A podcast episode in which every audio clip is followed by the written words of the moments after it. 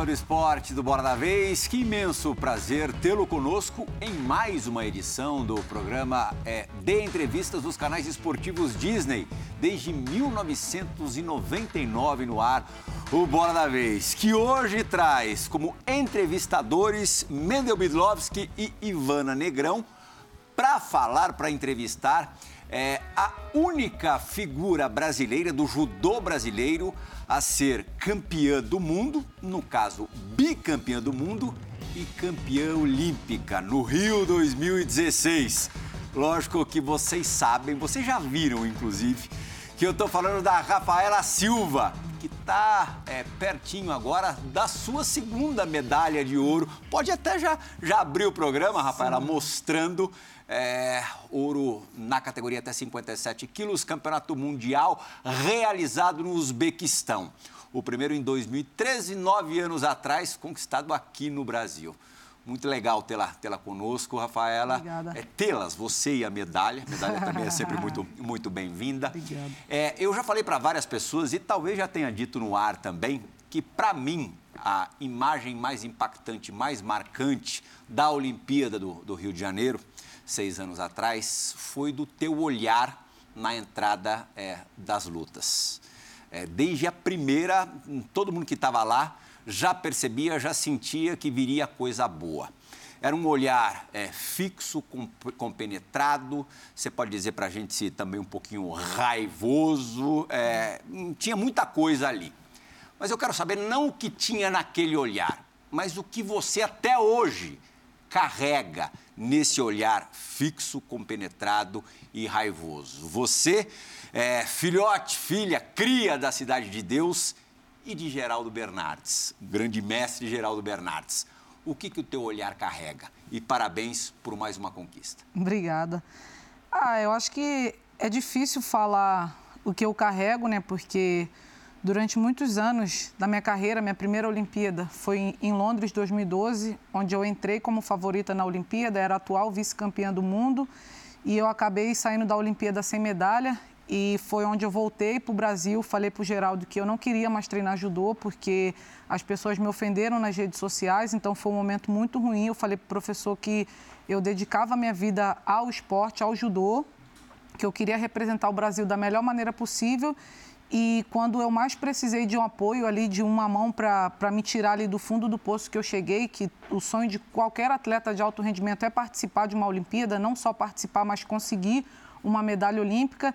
E eu fiquei alguns meses sem, sem treinar, sem competir, que eu falei que eu não queria mais isso, até onde eu conheci a Anel, a Anel Salgado, que é a minha coach, vai fazer 10 anos já, né? E, e a gente vem fazendo um trabalho muito muito importante, né? um trabalho mental, porque hoje a gente vive numa geração que as pessoas falam que passar no psicólogo, no psiquiatra é, é mimimi, é essas coisas, e para mim é, é, fundamental, porque desde o do meu primeiro treino com Geraldo, aos oito anos, ele falou que eu tinha algo diferente das crianças da minha idade, por, pela maneira que eu fui criada na comunidade, eu tinha que sobreviver, eu tinha que brigar para poder entrar numa brincadeira, porque eu gostava de soltar pipa, de jogar bola, e os meninos não queriam que eu brincasse porque eu era menina, eu não podia ser melhor do que eles. Então, eu, sempre, desde muito nova, eu aprendi a sobreviver para me manter ali dentro do meu espaço. E o professor falou que eu tinha uma agressividade, que isso ele poderia canalizar para o esporte. Então é isso que eu trabalho na parte mental e, e, na parte do judô, trabalhar essa raiva, essa agressividade que eu tenho para dentro do tatame. Aliás, dessa fase inicial de vida, o teu esporte número um que você gostava mais era o futebol, né? Você gostava de jogar, eu gostava de jogar bola. É verdade. É, verdade. Jogava do quê? Na zaga, né? Para não deixar passar nada. jogava bem? Jogava direito? Jogava, era das primeiras escolhidas, então dava para alguma coisa, né? Uhum. E você continuou jogando futebol? Aí proibiram, porque tinha competição, aí se machucasse alguma coisa, ficava fora do judô, aí tive que sair fora. Nos campeonatos aqui da, da ESPN, uma das nossas zagueiras é, é a Ivana Negrão, é. que também não alivia para ninguém. Já levantou taça aqui nos campeonatos de, de imprensa tal. Você era um, um, um estilo mais aguerrida ou tinha alguma técnica? Ah, é Porque o... a Ivana é só força. É, Não, eu tinha, tinha, eu dava uma assistência, eu corria um pouquinho, mas na hora que tinha que pegar, a gente pegava mesmo. Ah, Ivana, fico imaginando aqui como seria a dupla de zaga, é, Ivana Negrão e Rafaela Silva. Ah, excelente, né? Um estilo muito raiz e outro com técnica e, e garra também, ia, ia, dar bom, ia dar bom. Rafaela, é um prazer tê-la aqui. Obrigada. É uma honra participar desse Bola da Vez com você, Plihal, mais uma vez, Mendel. É, e falar da Rafaela é falar como você fez muito bem a abertura, né? Raça, né? Dedicação, a, é, agressividade canalizada num, num, sentido muito positivo. E você falou do olhar, assim, né, dela, que é muito marcante. E eu queria entender a sua história de vida, como você já falou, é marcar território, é retomar né, o seu espaço, conquistar, e agora você vive uma fase de retomar o seu espaço, né? Depois de um processo muito difícil pelo doping, você volta a ser campeã mundial.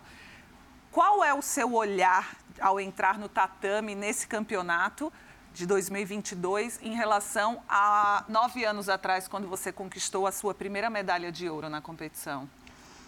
Ah, eu acho que o momento era um, um, pouco parecido, né? Porque no Mundial do Rio, quando eu fui campeã, eu vinha de uma Olimpíada onde as pessoas falaram que judô não era para mim, que eu era vergonha para minha família, que eu nunca seria melhor do que ninguém porque eu sou negra, e eu acabei ficando com a medalha de ouro no Rio de Janeiro.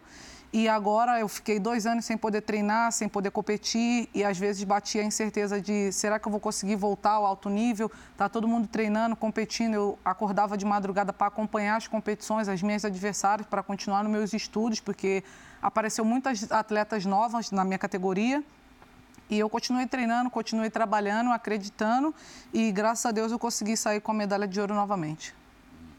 Só para quem por acaso não sabe, na época foi, lógico, muito difundido, é, a, a, desclassificação da Rafaela nos Jogos de Londres em 2012 se deu por um golpe inapropriado, um golpe proibido, por isso que você acabou sendo eliminada da competição e a partir disso começou-se é, um, um, um, um, drama que você rapidamente, é claro que é muito fácil falar à distância, rápido fala quem não sentiu na pele, na pele literalmente você conseguiu se recompor e já no ano seguinte conquistou o Campeonato Mundial. Mendel Bidlovski. André, Ivana, Rafaela, pô, prazer estar aqui uhum. contigo.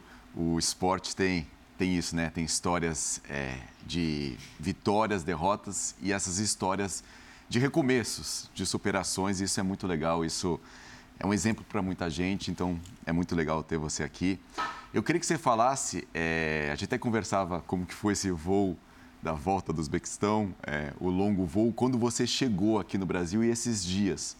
É, como que tem sido, depois de tudo isso que você passou, é, eu vi a recepção no aeroporto, as pessoas, suas pessoas queridas, né? É, o pessoal do Flamengo. E como que foi é, ter o convívio com essas pessoas e, e ter esse sentimento, depois de tudo isso, ter voltado e ter conquistado essa medalha? Ah, foi um, um momento bem gratificante, né? Porque fazia tempo que eu não, não tinha um momento de festa, né? Eu fiquei dois anos, às vezes eu acordava e eu falava, ah, passou um dia, falta 500 e alguns dias. E então é, era duro e às vezes eu acordava, ah, passaram 10, mas ainda falta muito. Então parecia que dois anos eram 10, eram 20, que não ia chegar o momento para eu voltar a treinar, para eu voltar a competir. Então foi, foi bem duro e poder voltar para o Brasil com a medalha de ouro. O voo foi bem intenso e quando já chegava no aeroporto, que aí a mala sempre parava ali no raio-x para eles entenderem o que, que era, aquele tamanho ali na mala esquisito, graças a Deus era, era a medalha ali. Então, Aí eu cheguei no Brasil, tive a recepção lá em São Paulo, no Rio de Janeiro também com, com o pessoal do clube, os atletas que me ajudaram na minha preparação, do treino, a comissão técnica, a minha família. Então foi um momento muito importante para mim dessa minha retomada, dessa minha volta por cima. Eu fiquei muito feliz com o meu desempenho de poder voltar e acreditar que eu posso sim chegar a uma nova medalha olímpica em Paris 2024. Tá ainda meio desfusorada, falou lá em São Paulo. Nós, nós, isso, nós isso. estamos em São Paulo. Bom, é, também para quem não sabe, o doping é, da, da, Rafaela se deu pela detectação é, de uma substância é, branco-dilatadora, né? É o fenoterol, é, para tratamento com controle de, de asma, né? Você, na época, é, se explicou. Na, na, verdade, o consumo nem foi da sua parte. Você teve com um contato muito próximo com uma criança, com um bebê de sete meses, né? Que estava passando por, por, esse, por esse tratamento. Essa substância é considerada doping porque ela aumenta a capacidade respiratória da, da pessoa. Lógico, para tratamento de, de, de asma. Como é que você reagiu à primeira notícia de que havia sido detectada essa substância na sua urina? Ah, o primeiro momento que eu fiquei sabendo foi. Eu já desconfiei que poderia ter alguma coisa errada, porque eu estava no Campeonato Mundial, que foi duas semanas depois dos Jogos Pan-Americanos. E eu fui assistir, porque eu gosto de assistir sempre a competição, ver como é que está o clima, o, a adrenalina da competição. E um dia antes de eu lutar o Campeonato Mundial, eu fui para o ginásio. E eu estava assistindo a competição. Aí, na hora que eu estava subindo para a arquibancada, uma médica da Federação Internacional de Judô, ela me abordou e perguntou o que, que eu usava para competir. Eu falei, ah, tomo água, tomo Gatorade, tomo refrigerante. Fui falando algumas coisas lá, mas só isso? Eu falei, sim. Ela, ah, tá bom, então boa sorte, segue tudo normal. Mas a médica, estranho. É, uma ficou... médica nunca me abordou, ela já me viu em diversas competições.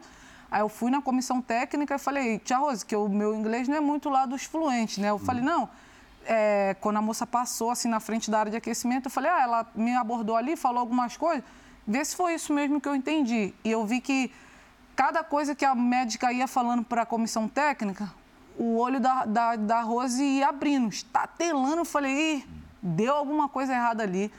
Aí ela, não, não é nada não. Ela só falou para você ir para o hotel, seguir lá na competição, que tem a sua pesagem está tudo normal. Fui para a competição, competi no outro dia, fiquei em terceiro lugar. E geralmente, quando a gente luta, no dia seguinte a gente vai para a competição porque aquece com os atletas que vão lutando a cada dia. Então, eu, eu já estava na metade do corredor, que lá no Japão o hotel é bem grande, então o corredor é gigantesco. Eu já estava na metade do corredor e, e, me chamaram. Aí falou: não, não é para você ir para a competição agora que vai ter uma reunião. Hum. Falei: reunião? Nunca tem reunião pós-competição. E já era para todo mundo estar tá no ônibus indo para o ginásio. Aí quando eu entrei no quarto, aí já estava um monte de gente aí falou. Então, a gente tem uma situação que ainda não é nada oficial, porque a gente não recebeu e-mail, não recebeu nada, mas que já chegou algumas informações que deu uma, um resultado adverso no seu exame de doping. Falei, impossível. Deram minha urina para alguém, batizaram alguma coisa, é impossível. E foi a mesma coisa que a comissão técnica falou, impossível. Quando deram o nome da atleta, que no caso era o meu nome, eles falaram, mas a Rafaela não toma medicamento, ela não toma suplemento, é, é impossível. Uhum. E eu só falava que era impossível, era impossível e a ficha não, não, não caiu. Eu falei, não, foi alguma coisa errada que vai se resolver. Aí falou, não, é, fica aqui dentro do quarto, ninguém pode saber nem nada, e eu tive que morrer com aquilo dali. Ainda tinha competição por equipe, os outros dias de competição, e eu tinha que ficar ali a paisana, porque tinha uma companheira de quarto no meu clube que ia competir também a competição por equipe e eu tinha que fingir que estava tudo bem. Eu chorava, ela perguntava se tudo bem, eu só virava para o outro lado e falava que estava bem e eu fiquei assim a semana inteira até voltar. Não podia nem dividir isso. Isso, ah. porque no processo vem escrito que é uhum. sigiloso, ninguém pode ter a informação. E quando eu voltei para o Brasil, eu fui orientada a fazer a coletiva de imprensa e tudo mais, e contar a minha história lá, o que, que aconteceu de fato, tudo. E foi acontecendo tudo de uma vez só e a única coisa que eu pensava é que, não, alguém errou e uma hora esse pesadelo vai acabar, porque eu sempre tomei muito cuidado, desde muito nova, eu tomava minha água aqui, ah, fui ali pegar meu chinelo, falar com alguém rapidinho. Já não quero essa água aqui, eu pego outra fechada. Eu sempre tive muito uhum. esse cuidado, justamente por acompanhar diversas modalidades, as histórias que aparecem na televisão, nas redes sociais. Então, eu sempre tive esse receio de que isso um dia pudesse acontecer comigo e, infelizmente, aconteceu. Uhum. E se fosse comprovada a sua má fé, que claramente não ocorreu, você poderia pegar quatro, quatro anos, anos, de suspensão. Anos, antes de você ter a sentença, como é que você conviveu com essa indefinição, com essa possibilidade, que aí era, era final de carreira. Quatro anos um atleta sem competir, acabou. Dois anos já são muito pesados. Quatro, como é que você lidou com isso? Ah, foi, foi um momento bem difícil, né? Porque a gente não consegue pensar muita coisa, ainda mais quando você não faz algo e as pessoas te acusam, a única coisa que você tem é a esperança de que uma hora vai aparecer ali a verdade e você vai ser absolvido. Então, eu ainda mantinha a esperança de que eu ia sim para a Olimpíada, que eu ia defender uhum. meu título. Então, foi, foi bem difícil. Só no dia realmente de fato que eu recebi o e-mail falando que eram dois anos e que não poderia mexer na pena, que a ficha caiu. Paralelamente a isso, simultaneamente a isso, é a pandemia.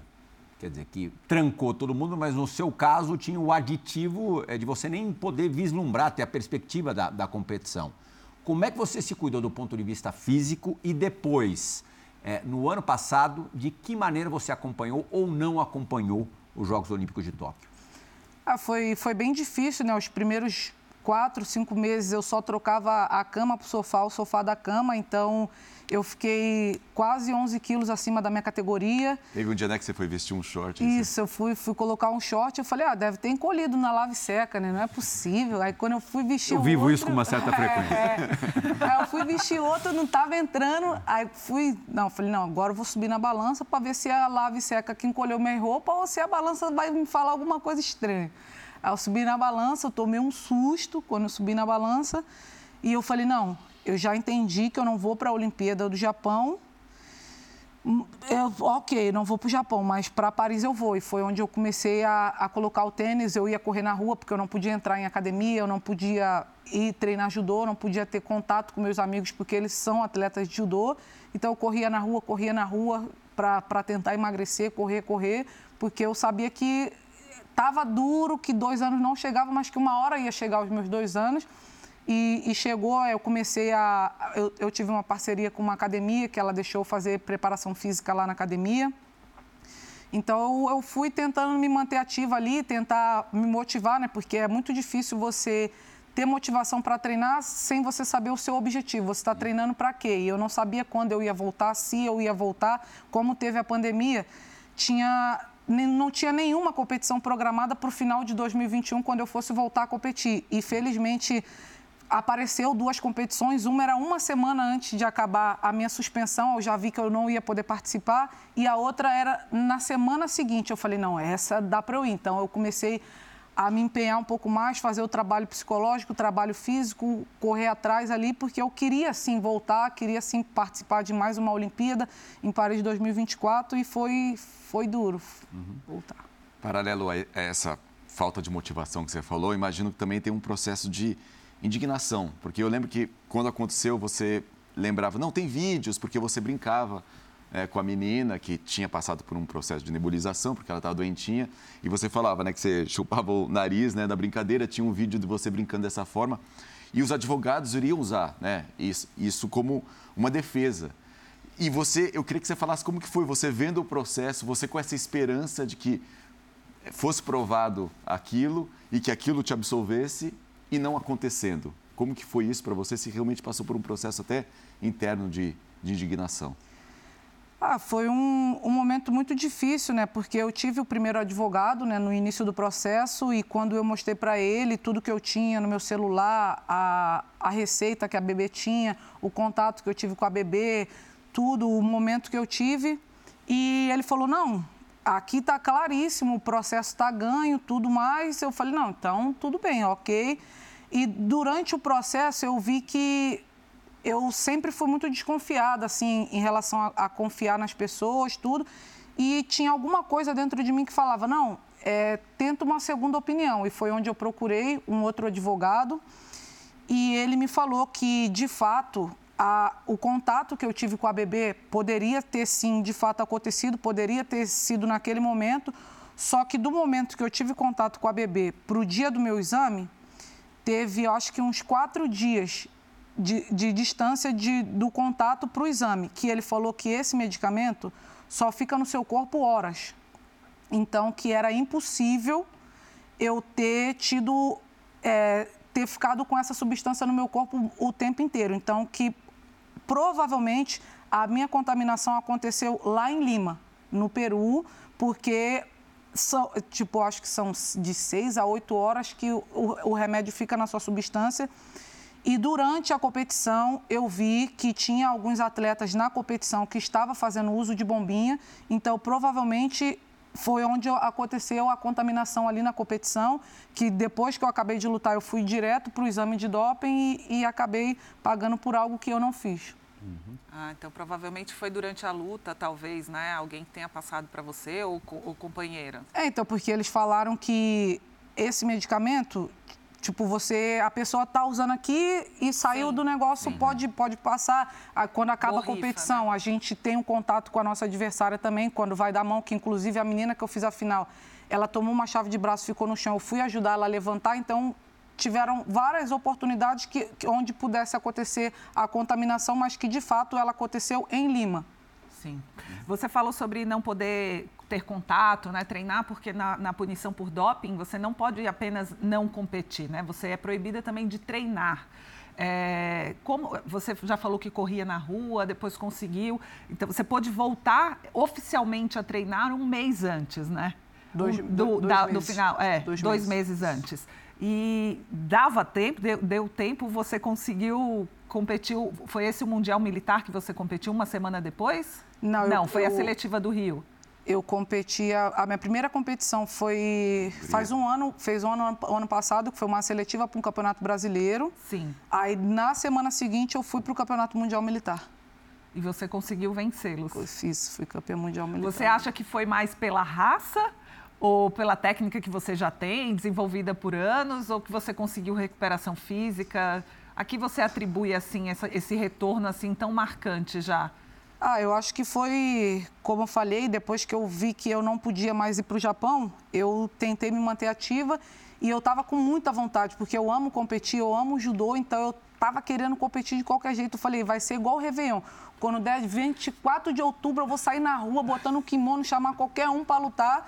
E foi assim que eu fui para o Campeonato Mundial, que inclusive eu fiz lutas duríssimas com as atletas que foram medalhistas em campeonatos mundiais na, na Federação Internacional de Judô e eu consegui vencer. E depois, nas competições seguintes eu vi que eu não estava lá ainda no meu 100%, no meu ritmo competitivo em relação às meninas, e foi aí onde eu mudei a, a minha preparação, comecei a treinar mais intenso no Flamengo, montei uma preparação para eu voltar ao alto nível, mas acho que nessa primeira foi no ódio. E a, e a sua esposa, nessa história toda, que deve ter segurado uma barra aí tanto, Eleudes Valentim, atleta da seleção brasileira de judô, é, o, o, quanto ela foi, a, a, participação dela, a presença dela é, foi importante para você nesse, nesse instante, nesse foi momento. Foi seu sparring, não? Não, foi. não podia. Não podia. Foi, foi muito importante, né? Porque eu morava sozinha, ela era daqui de São Paulo, e ela foi para o Rio. E, e eu tinha que, que fingir, né? Eu estava ali bem chateada, não ia para a Olimpíada, ela ainda estava tentando a vaga para a Olimpíada de Tóquio também, então eu tinha que empurrar. Ela tinha uma viagem, ela, ah, mas eu não quero ir porque eu vou para a Olimpíada e você não vai. Eu, não, é, é, o seu sonho, você lutou por isso, você treinou por isso. Então eu tinha que tentar empurrar ela de alguma maneira, mesmo sabendo que eu tinha que ficar em casa, que eu não ia poder ir. Então foi, foi bem difícil para ela, assim. Acho que foi mais difícil para ela do que para mim, porque eu vivia ali no meu cantinho, tentava ficar ali na minha maneira, mas ela vendo, porque todo mundo que, que me conhece, que convive comigo no meu dia a dia, sabe o quanto eu amo o judô, quanto eu amo competir. E eles viam a maneira que eu ficava de cada hora que saía uma convocação, para um treino, para uma competição e meu nome não saía. Então eu ficava bem, bem chateada e eu não podia demonstrar isso porque ela tinha que estar no melhor momento para fazer as competições e o treino Até dela. Perguntei, eh, você tinha vontade de ver as competições de, de judô? Eu é, tenho, porque, porque eu falei, eu, eu amo judô, eu Mas amo mesmo isso, eu com assisti, o que tinha acontecido com você, sabendo que você poderia estar lá defendendo um título olímpico, como é que foi isso? É, foi, foi difícil, né? Mas um momento ali eu cheguei, eu entendi que a, a chave saiu, que eu não estava na chave, que eu não ia para o Japão, que não tinha jeito. E a única coisa que eu podia fazer era sentar e torcer. Então, eu fiquei acompanhando, eu comentei alguns dias o, o desempenho do, do judô brasileiro e, e fiquei lá apostando. Inclusive minhas... aqui na ESPN. Sim, né? sim, sim. Ah. E eu fiquei ali apostando minhas fichinhas ali, que eu, na minha categoria, as meninas só trocaram de lugar, mas eu já imaginava que fossem aquelas quatro ao pódio. Você é uma pessoa muito, muito caseira, né? Você já fala que você, você gosta seu passatempo é ficar lá no sofá, comendo, vendo televisão. Num processo como esse, de ficar dois anos né, com essa punição, imagino que ainda fique mais caseira, fique mais ali no sofá. E desse processo para você acabar é, psicologicamente entrando num quadro assim de, de depressão é, é, é, é um pulo, né? Eu queria que você falasse se você chegou a estar tá próxima disso, se você acha que você realmente viveu um, um quadro desse, de, assim, em casa, de ficar parada nesse sentido? Ah, com certeza, né? Foi, foi bem difícil passar por esse processo. Diversas vezes, quando eu senti assim que. Porque eu já trabalho há 10 anos com a minha coach e, e eu sei quando, quando eu estou bem comigo mesmo e quando eu não estou. E, e diversas vezes eu tinha que fazer alguma coisa, tinha que resolver algum problema, que eu estava no carro sozinho, eu queria jogar o carro para o alto, eu queria fazer qualquer coisa para ver se isso passava logo. Então foi, foi bem difícil.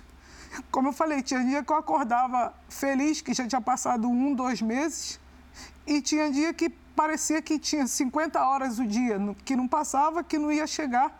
Porque quando você está treinando, você está competindo, você faz cinco, seis viagens no ano e acabou o ano, acabou o outro e já chegou a próxima Olimpíada. Mas quando você não pode fazer aquilo que você mais ama, é, é, é bem difícil, é bem duro. Então eu fui sim no fundo do poço e eu só tenho que agradecer a Deus por ter colocado o anel na minha vida, a minha família, que foi quem me deu o suporte para poder voltar. A gente ainda vai falar muito sobre anel no programa de hoje. Inclusive, ela está aqui nos bastidores, bastidores do Bora da Vez acompanhando o programa e vai ter uma participação gravada daqui a pouco. Recordar é viver. Agora a gente vai voltar para um momento de imensa alegria. Ah, foi a primeira medalha de ouro do Brasil na Olimpíada do Brasil, né? Foi a primeira de ouro. A de ouro foi a primeira, né? Foi. Teve um ou dois dias antes o Felipe Vu do tiro, que foi medalha de prata. Sim, mas com todo o perdão aos outros medalhistas é, de bronze, prata e ouro, a primeira ninguém esquece. É. E eu, e eu abri, o, abri o programa hoje falando do, do olhar da Rafaela Silva naqueles dois dias no Rio de Janeiro. Naquele dia, especialmente, das eliminatórias e das, das lutas finais no Rio de Janeiro, é, à beira ali do, do tatame. É, vamos recordar, vamos rever num trechinho da matéria que eu preparei da medalha de ouro, onde ela também cita Anel Salgado. Está em todas. Vamos dar uma olhada. Final olímpica. Aquele olhar nunca foi tão visceral. A única coisa que eu podia pensar é que ela não ia me ganhar aqui dentro da minha casa. A história de Rafaela Silva é muito especial para alguém se intrometer no desfecho. Tá aí o Vazari do ouro. Você não sabe o quanto eu caminhei pra chegar até aqui. Rafaela Silva foi a primeira brasileira a sentir o que é ser campeã olímpica dentro do seu país. E na euforia que o momento provoca, lembrou-se de quem lhe deu o equilíbrio.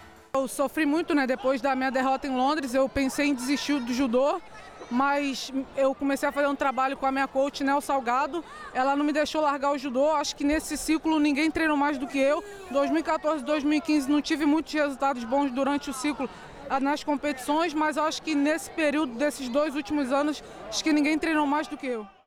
Ah, que gosto. Dá para relembrar o dia inteiro dessa. Dá para arrepiar. E quem olha esse olhar da Rafaela e chega a ganhar dela deve pedir desculpa, não é possível. Porque. Acho que não dá para ganhar dela. Quando ela tá nessa pegada. Não, não dá. Eu, eu, me lembro muito do barulho do ginásio. O ginásio estava ultra lotado. É, no, no Vazare do Ouro ali. Você se lembra direitinho assim, do, do, dos efeitos sonoros? Sim, então, como, como eu falei, eu sempre vou um dia antes é, e a gente não tinha autorização, a gente tinha que ficar na vila, até porque era dia de pesagem. Eu fui conversei com a comissão técnica, falei, não, eu, posso lá assistir a competição? Ele pode ficar lá escondida e depois vai embora. Eu falei, tá bom, fui embora rapidinho mesmo, porque eu cheguei, na hora que eu cheguei tinha um telão bem grande onde aparecia o nome dos atletas eu lembro que apareceu da Érica, que ela ia entrar para fazer a repescagem, e na hora que ela não tinha nem aparecido naquele túnel ali ainda, ela só apareceu o nome. E o pessoal começou a bater o pé, a arquibancada quase levantou. Eu falei, eu tenho que ir embora. Eu queria competir naquela hora. Eu tenho que ir embora, fui embora. E na hora que eu desci ainda, eu encontrei uma atleta da Romênia, da minha categoria. Aí eu falei para ela, que ela era minha amiga, né? Eu falei para ela, eu e você amanhã na semifinal. Ela, Deus te ouça. Graças a Deus, Deus me ouviu. ainda tinha toda a simbologia geográfica, né? Porque era perto do teu pedaço, Sim. perto da cidade de Deus. Né? Ali, o, o Parque Olímpico era muito, muito próximo. É, isso tudo você também ali conseguia levar em conta? Quer dizer, as pessoas mais queridas da tua vida puderam testemunhar o principal momento da vida de qualquer atleta? Ah, era, era algo que eu tentava não pensar muito, né? Porque é uma Olimpíada, então eu sempre mantia o meu, meu olhar ali, é, às vezes olhando para o chão, para frente, eu nunca olhava para a arquibancada, porque às vezes poderia aparecer alguém que eu não estava esperando, poderia mexer com a minha emoção no momento ali. Então, eu tentei manter só eu e o meu sensei ali, a estratégia que a gente tinha para cada luta, para manter o foco ali na competição até o final. Já falamos tanto da Nel Salgado, tá na hora da Nel Salgado falar aqui no, aqui no Bora da Vez, para não intimidá-la muito. Ela não está muito, se bem que está acostumada com, com as câmeras e tal. Mas é, a gente deixou a, a, pergunta previamente gravada e você vai responder agora. Fala, Nel! Oi, Preta. Primeiramente, eu quero te parabenizar mais uma vez por esse bicampeonato mundial de judô. Você merece cada segundo de mais esse momento mágico que você está vivendo. Eu convivo com você há 10 anos. No dia que você venceu né, esse bicampeonato, a gente estava completando 10 anos de trabalho, de parceria. E eu sou muito grata a Deus, né, pelo que a gente tem, pelo que a gente tem construído. E eu quero te fazer uma pergunta. A gente sabe que resiliência né, é uma capacidade, é uma característica de qualquer campeão, mas você é diferente. Você resiste, você recomeça, você reconstrói, você é capaz de fazer isso muitas e muitas vezes. E eu queria saber como. Qual é o segredo da campeã? Qual é o segredo da bicampeã? Conta pra gente. Ai. É difícil, é difícil. Pode até contar olhando para ela. ah, mas é, é difícil, assim, eu não sei, eu acho que é um, um dom que Deus me deu, porque sempre quando eu chegava nos treinamentos de campo, nas competições, eu sempre cheguei muito nova na seleção, com 16 anos, e eu chegava nas competições, nos treinos, e eu via ah, o treino são 15 andores. Eu fazia 5 e as meninas estavam dobrando, fazendo 15, 20, 10. E o povo falava: Não, a Rafaela não quer treinar, não. A Rafaela não treina. Eu sempre tive esse. esse essa, rótulo. É, esse rótulo, né? De que a Rafaela não treina, que a Rafaela não. Meio Romário, assim, não gosta de treinar. é, a craque, craque. Que a Rafaela treinar pra quê? Na categoria. Sim, que a, que a Rafaela não treina, que a Rafaela não vai chegar, que a irmã dela treina mais do que ela, a irmã dela vai chegar e, e ela vai ficar para trás. E eu sempre tive essa vontade dentro de mim, né? Eu nunca, nunca fui de treinar mais de todo mundo, falar que eu, que eu vou treinar o dobro, que é mentira, todo mundo sabe, porque o, eu penso de uma maneira diferente. Se tem 15 lutas, mas para eu ganhar uma competição eu preciso de 5, então eu prefiro fazer 5 eficientes, que eu estou estudando as minhas adversárias, porque quando eu treino, se qualquer pessoa for entrar ali, ah, foi lá no Flamengo visitar e vai aparecer na janela, eu vou estar tá rindo, vou estar tá brincando, tô lutando ali, tô rindo, tô brincando, mas eu tô aqui, ó. Eu sei que aqui eu ganhei um Shido, aqui dava para jogar, eu tô só só marcando. Então eu, eu prefiro fazer cinco eficientes que vão me ajudar do que fazer dez por fazer. Fez dez que não valeu de, de três. Entendi. Então é, eu tenho mais esse pensamento. Eu, eu estudo bastante, as pessoas até brincam que quando eu parar minha carreira como competidora, como atleta, que eu tenho que trabalhar na CBJ para ajudar os atletas com as estatísticas, a estratégia de competição, porque se me perguntar do ligeiro ao peso pesado, eu conheço todos os atletas de todas as categorias. Você assiste muito às suas lutas? Assisto. Uhum. Eu, e assim, minuciosamente? Sim, eu, eu acabou a competição, tem atleta que não gosta de assistir, vai assistir daqui a um mês eu perdi agora no ginásio, quando chegar no hotel, já estou assistindo a luta, onde eu errei, onde que eu ganhei, onde que eu podia jogar e onde eu tenho que corrigir. Eu, o tempo inteiro eu estou estudando minhas adversárias, e estudando minhas entra lutas. na questão da resiliência, porque Sim. você reconhecer, assistir os próprios erros, você tem que ter uma estrutura emocional para isso, sabe? Sim. Porque você é, admitir o seu erro e estudar já é um passo além, né? Sim. O Geraldo Bernardes, que já foi citado aqui, dizia que depois de uma derrota você costuma crescer. Sim, sim. E vem disso, desse estudo, né? Quem vê teu, teu jeitão assim, mas você tá lá estudando. Tô, foi, eu fiquei dois anos ali nos estudos, vendo quem ia subir de categoria, quem não ia, quem ia aposentar. As meninas que estavam chegando, já estava estudando todas, que inclusive esse ano de 2022 a maioria das meninas que eu lutei durante todas as competições que eu fiz, a maioria eram tudo nova, que eu nunca tinha segurado no kimono, então foi um desafio a mais e, e o meu, é, eu acho que o meu diferencial é esse. Ali no momento, perdeu. Como é que você lida com o revés, com o resultado ruim, com a derrota? Ah. E quanto tempo você demora para digeri-la? Ah, na hora ali eu já saio do tatame revoltada, querendo chutar meu kimono, tudo. Mas depois que passou ali, no outro dia eu já estou sentada lá na arquibancada assistindo a competição, vendo algumas categorias dos meninos que tem um jogo parecido com o meu e que aonde dá para eu, eu, encaixar aquele golpe no meu jogo, tá ali estudando. Então eu acho que como o Geraldo ele sempre me ensinou que é, é, sempre página virada. Hoje você tem que você ganhou, você vai comemorar, amanhã já é outro dia. Sua medalha de ouro já não vale por outro dia, porque ela não vai garantir que você vai ganhar a próxima competição. Então, ganhando ou perdendo, a gente tem que aprender que é página virada. Uhum. E aí você dizer desse estudo no mundial agora, ó, primeira luta, Ipom contra aí a, pegou nas oitavas a búlgara, Ipom no Golden Score. Ah, Depois... Ilieva, né? Eu... Tinha quatro lutas com você, duas vitórias para cada uma. Verdade. é. Aí ucraniana nas quartas e Pom. Depois, na semifinal israelense e Pom também. E aí? Já era uma estratégia prévia ou você sentiu essa, essa possibilidade é, ao longo da luta ou você, vamos dizer, cavou esses ipons assim? Ah, eu, eu fiz uma preparação né, no, lá no clube com a, a sensei Rosicléia Campos, a sensei Andréa Bertes, a Sarinha acompanhando de longe, a Nel também acompanhava. A gente fazia, toda quarta-feira, a gente simulava uma competição.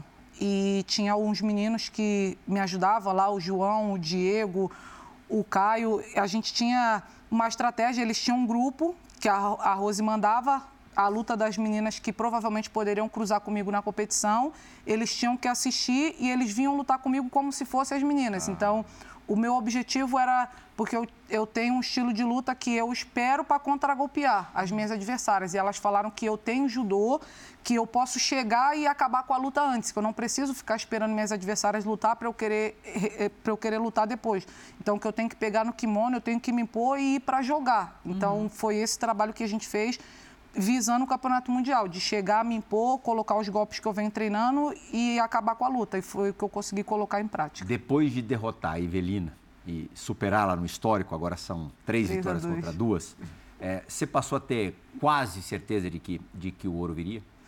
Então, foi eu, eu, inclusive, eu comentei com o meu preparador físico, o Vicente, que quando saiu a chave, eu falei, pô, as oitavas vai estar mais dura do que as outras lutas, porque ela é uma atleta bem chata e é uma luta que eu falei, é, é o soco, é chute ali, é uma luta brigada que é sempre no detalhe. Quando eu joguei ela de pão, eu fiquei bem assim na competição, porque eu sabia que era uma luta muito dura. Foi pro Golden Score, né, pro, pro tempo extra. E depois, na luta seguinte, eu estava assistindo para ver quem que ia passar. Se era vice-campeã olímpica ou se era bicampeã mundial. Então, a mulezinha. que uma, uma luta dura, mas eu, eu, eu tava me sentindo preparada, porque elas têm a mesma lateralidade, que elas são canhotas. Então, eu vi que o meu jogo ali para canhota, que era o que eu vinha treinando, estava encaixando. Então, eu cheguei um, um pouco mais confiante para as próximas. Você treina mais contra homens ou mulheres? Eu treino mais com menino. Uhum. No, lá no clube, hoje em dia, não tem tantas meninas. Eu treino mais com menina, mais com a Elisa, que é 78 quilos. Ah. E, os, e tem bastante menino para eu treinar. Então, a maioria é tudo menino. Legal que você falou dessa mudança de estratégia. Interessante você também é, estar aberta né, para mudar a tua estratégia. O que, que mais mudou na, na Rafaela, no tatame, é, do, do, desses dois anos para trás para agora que você sente que você mudou na, na tua luta? Ah, é, é, eu tento pensar agora que toda competição que eu vou, eu tenho que dar o meu máximo sempre, mas agora, como eu, eu sempre quando as pessoas me perguntam, ah, o que, que você mais aprendeu, algo do tipo, até quando alguma atleta, tipo, hoje eu divido o quarto na seleção com a Amandinha, a Amanda Lima, que é 48 quilos, é nova na seleção, e ela ficou bem chateada quando perdeu o campeonato mundial. E eu falei, pô, ela, não, eu tô desanimada. Eu falei, pô, eu tava há dois anos sem poder treinar, sem poder competir. E agora eu consegui sair com a medalha de ouro. E eu esqueci.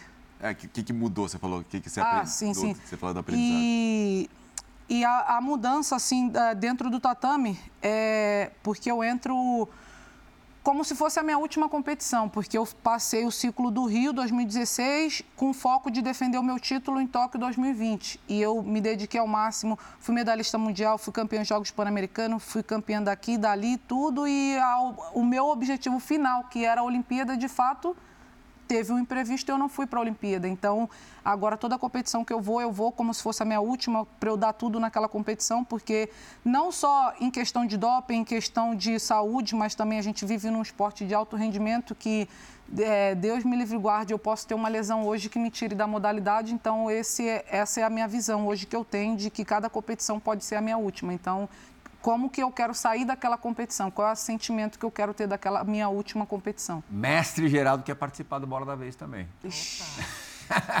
e me disse que não admite uma resposta falsamente modesta. É. Tá bom? Geraldo Bernardes, desafio, por favor. Desafio. Sua pergunta. E aí, Rafa, tudo bem?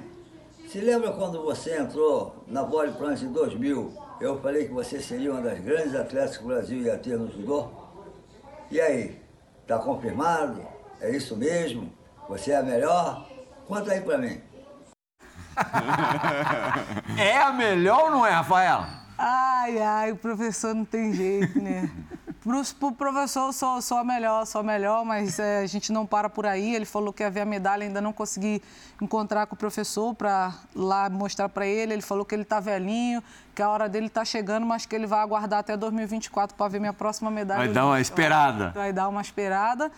E é isso, né? Eu, eu não procuro ficar pensando muito que eu sou a melhor, eu sei que eu sou a única que tem um título mundial e olímpico no judô, mas o meu objetivo é, é fazer o máximo possível pelo judô brasileiro para contribuir o que o judô fez na minha vida, transformou a minha vida. Então, o meu objetivo é não pensar nisso, mas deixar o meu legado dentro do, do esporte. Beleza, a gente entende a tua resposta, meio protocolar, assim, mas. É, você conhece muito do esporte, da ele modalidade. Foi, ele foi brifado pelo professor geral. Você num dia bom, Rafael, assim, o teu auge, o teu grande momento, o teu grande dia, tem para alguém? Você já viu alguma judoca no mundo com o teu potencial?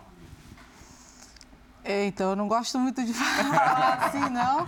Mas é, quando eu vejo em relação às atletas que, que eu vou competir, eu, eu já treinei, eu já competi, eu assistindo também, eu sei que eu posso me superar em relação às minhas adversárias. Eu uhum. posso me sair melhor do que elas. Geraldo Bernardes na tua vida? Ah, não tem como, né? O professor Geraldo, ele foi um quase o primeiro, né? Meu pai, porque eu passava mais tempo com ele do que com meu pai, né? Porque era o dia inteiro dentro da academia, porque era um momento que eu tinha para brincar, porque eu não podia brincar muito na rua por conta da, da comunidade. Então, quando eu não estava na academia, não estava treinando, eu estava viajando, estava competindo com ele. E não tem como, né? Porque a minha família não tinha dinheiro para pagar para eu, eu viajar. Então, quando você chega no sênior, você tem as suas despesas arcadas pela Confederação Brasileira de Judô, mas até você chegar no sênior é por conta própria. Então, eu ganhava o Campeonato Brasileiro e o campeão brasileiro vai para o Pan-Americano e o vice vai para o Sul-Americano. E eu não tinha dinheiro para pagar para ir para o Campeonato Brasileiro, para o Pan-Americano, e o professor Geraldo ele conseguia, quando não passava o cartão dele, ele conseguia alguns padrinhos, que eram alguns pais que tinham um pouco mais de dinheiro, e cada um dava um pouco para minha alimentação, para minha passagem, passava a passagem ali no cartão. Quando pagava... ele não passava o cartão dele meio Isso, escondido. É, meio escondidinho ali da esposa dele, não, a, a vaga é sua, o mérito é seu, você conquistou, então você vai viajar sim. Então, é, os meus títulos, a minha carreira, né? Eu devo bastante ao Geraldo, porque se não fosse ele acreditando numa menina que chegou aos oito anos na mão dele, que eu era faixa, faixa azul, não sabia nada, não sabia nem o que era a Olimpíada, o que era Mundial, porque não tinha TV a cabo na minha casa na época. E eu só queria brincar ali, como eu falei, eu tinha que me impor em relação aos meninos, então dentro do tatame eu podia fazer isso. Impor, se impor em relação aos meninos já serviu até como defesa pessoal. É, a Rafaela é, é, consumidora voraz de tênis. Né? Compra enlouquecidamente. É. Oh, armário cheio. Mas quando ela não tinha ainda dinheiro para comprar tênis, ela andava com. Como é que era o nome daquele chinelo? Hã? Era um Kenny. Era um chinelo. É. Um chinelo que a, que a galera ali usava. Isso. Você conseguiu comprar um. Consegui, meu pai comprou. E aí te tomaram esse chinelo? Foram, pegaram, fui comprei, fui pra rua me achando, né? Tô com o Kenny. Fui brincar de pique-esconde. Na época a gente corria descalço, né? Ninguém Sim. corria de chinelo para brincar. guardadinho ali. Aí eu deixei ali no poste onde tinha que bater, né? Aí quando eu me escondi que eu fui bater, ah, cadê meu chinelo? Sumiu. E já sabia que o couro do meu pai vinha. Tomei uma surra, mas no outro dia eu fui pra rua com a minha vaiana lá, fui, olhei, fui olhando pé por pé. Aí eu vi que um menino tava com chinelo parecido com o meu, só que ele tava, que na rua, a rua era de barro, aí o chinelo tava tipo com barro, assim, como se fosse velho. Uhum. Falei, tu tá achando que eu sou otária? Pode dar meu chinelo aqui, dá, dá, dá, dá, dá, dá meu chinelo. Lavei o chinelo, ficou pretinho, branquinho. Fui lá, peguei meu chinelo de volta. Ele resistiu ou não? não nem tentou, só, só Deus, só Deus o chinelo. Os meninos lá da rua sabia que eu lutava, e às vezes eles até queriam arrumar confusão, aí tinha que ir lá na porta chamar meu pai, que eles falavam, não, vamos ver se... Só escutava, eu passava, fingia que não estava ouvindo, ele, vamos ver se ela luta mesmo, vamos ver, vamos ver. Chama ela para sair no soco lá. Aí eu dava um cacete neles, eles iam lá reclamar pro meu pai. Eles que começaram. Né? Provocou, tomou. Uh, temos tempo para mais uma pergunta nesse bloco. Pode ir, Ivana. Eu queria. Você falou sobre estratégia, você falou sobre esse processo de mudança também é, dentro do tatame no seu retorno. E houve uma mudança muito marcante, né? Você saiu do Instituto Reação, agora você é atleta do Flamengo. Em que momento você decidiu fazer essa mudança? Por que ela ocorreu? Já que você tem uma identificação, a gente estava falando do Geraldo, aqui estava falando desse, desse seu começo, uma identificação tão grande com o Instituto Reação. Ah, o professor ele sempre foi meu, meu treinador, né? Há 20 anos ele me ensinou não só o judô, mas também ser um ser humano melhor. E me deu muitas oportunidades, mas é, eu sou uma atleta muito competitiva, eu sou uma atleta que eu gosto de desafios, quando as pessoas falam que vai dar errado, quando eu não posso conquistar aquilo. E eu vi que no momento que eu estava ali, eu não, não conseguiria voltar para o reação, para onde eu, eu, eu tinha um certo conforto. Eu queria algo que fosse me desafiar. Então eu fui para o Flamengo. Eu sabia que lá no Flamengo não tinha uma equipe, uma equipe sênior do alto rendimento. Lá era mais atletas jovens do sub-18, sub-21. Só que eu, eu via pelo, pelos stories, que a minha esposa já estava no Flamengo, que tinha alguns meninos ali que o estilo de luta deles poderia me ajudar, poderia contribuir. Então, que eu ia fazer esse desafio. Então, eu fui para o Flamengo, eles me receberam de portas abertas. Lá, hoje eu fiz, esse ano eu fiz um ano no clube, eu tô, tô muito bem amparada lá, tô, tô me sentindo bem, as pessoas me me recebem da melhor maneira possível, do camareiro, da, da moça que está lá limpando o banheiro, das crianças que passam de outras modalidades. Assim, eu estou me sentindo em casa e, graças a Deus, está dando certo os resultados. É, esse programa está indo ao ar poucas horas depois da, da final da Libertadores. É, representa a nação, né? É. Flamengo e Atlético Paranaense. Será que deu? Tem que dar, tem que dar. Tem que dar. Agora já foi. A gente, é. não, a gente não sabe, mas quem está vendo já sabe o que, que, é, o que, que aconteceu em Guayaquil. É. Fã Esporte, primeira e única parada do Bola da Vez de hoje. Daqui a pouco voltamos com Rafaela Silva, bicampeã do mundo de judô, campeã olímpica de judô, categoria até 57 quilos. A gente volta já já. André e Rafa, tudo bem com vocês? Passando aqui para mandar um grande beijo. É muito bom estar aqui falando com vocês. E Rafa, deixando uma perguntinha para você. Eu sei o quanto vida de atleta é difícil. Eu já passei por muitas barreiras e você também. E essa é a minha pergunta. O que fez aí você não desistir dessa carreira incrível que você tem? É, como eu falei, já passamos por muitas dificuldades e tenho certeza que sua resposta vai ser muito bom para todas as pessoas aí que sonham em ser uma atleta olímpica, uma atleta profissional e também no dia a dia não desistir dos seus sonhos. Show? Grande beijo, tamo junto, obrigado pelo carinho e é nóis. Olha lá, de, de campeã mundial para campeã mundial, sendo que a Pamela, criança, era judô. Judoca, lutava, sim. lutava judô. Verdade, verdade. e aí, o que que, o que que especialmente te fez, nos momentos críticos, se decidir pela, pela permanência no esporte? Ah, como eu, eu sempre falo assim, né, que é, foi um, um, dom que Deus me deu e eu tenho esse negócio que eu conheço muito meu corpo, né? As pessoas sempre criticam, ah, treinou pouco, ah, não treinou. E eu sei quando eu posso treinar, quando eu posso competir. Então, quando eu chego no treino, nas competições, eu vejo que eu ainda tenho muito para dar ao judô brasileiro, que eu não estaria em Tóquio, mas que eu poderia estar em Paris, que não era algo impossível. Então foi isso que, que me manteve forte, sabendo que, que eu tenho muito ainda, muita lenha para queimar dentro dessa modalidade, que eu quero deixar um legado aí, uma história bem bacana para as pessoas se lembrarem da Rafaela Silva. Porque esse, esse apetite e precisa é, de, uma, de uma entrega absurda que as pessoas não fazem a menor ideia, é, normalmente com um atleta brasileiro aí de qualquer esporte, qualquer modalidade, ele diminui um pouco, não é uma crítica, é uma constatação depois que os grandes objetivos são alcançados. É, e você conquistou tudo o que é, poderia de mais importante. Você é bicampeã do mundo, você é campeã olímpica. É, o que, que te faz ainda querer conquistar essas, é, é, esses mesmos campeonatos, os dois campeonatos mais importantes? É, então, é um... foi, foi bem difícil depois da minha conquista olímpica, né? Porque, como eu falei, todo atleta de alto rendimento almeja uma medalha olímpica. Eu consegui logo a dourada uhum. na minha segunda Olimpíada aqui na Rio 2016. E eu fiquei bem, bem assim, tipo, ah, tá, eu ganhei a Olimpíada, eu, sentada no sofá assistindo televisão e a caixinha da medalha ali, eu falei, tá, e agora o que, que eu faço com essa medalha? Então, foi difícil cair a ficha de entender a grandeza do que era aquele feito que eu conquistei em 2016. E depois disso eu falava, ah, eu, eu ia para o treino, porque a volta é dura, né? Eu, eu ia para o treino, doía tudo. Eu falava, ah, mãe, já ganhei já a Olimpíada, eu vou. Ah, a acomodação é um, é um caminho gosto. natural. É, é. é, verdade. Então eu falava, não, doeu, eu já saio fora, vou descansar, já ganhei a Olimpíada. Mas eu, eu, como eu falei, eu entendi que eu poderia dar mais ainda. Eu quero deixar um, um legado bem bacana aí na minha história do judô brasileiro, do, do esporte brasileiro. E foi onde eu fui me desafiando. Ah, eu nunca ganhei uma, um grande slam.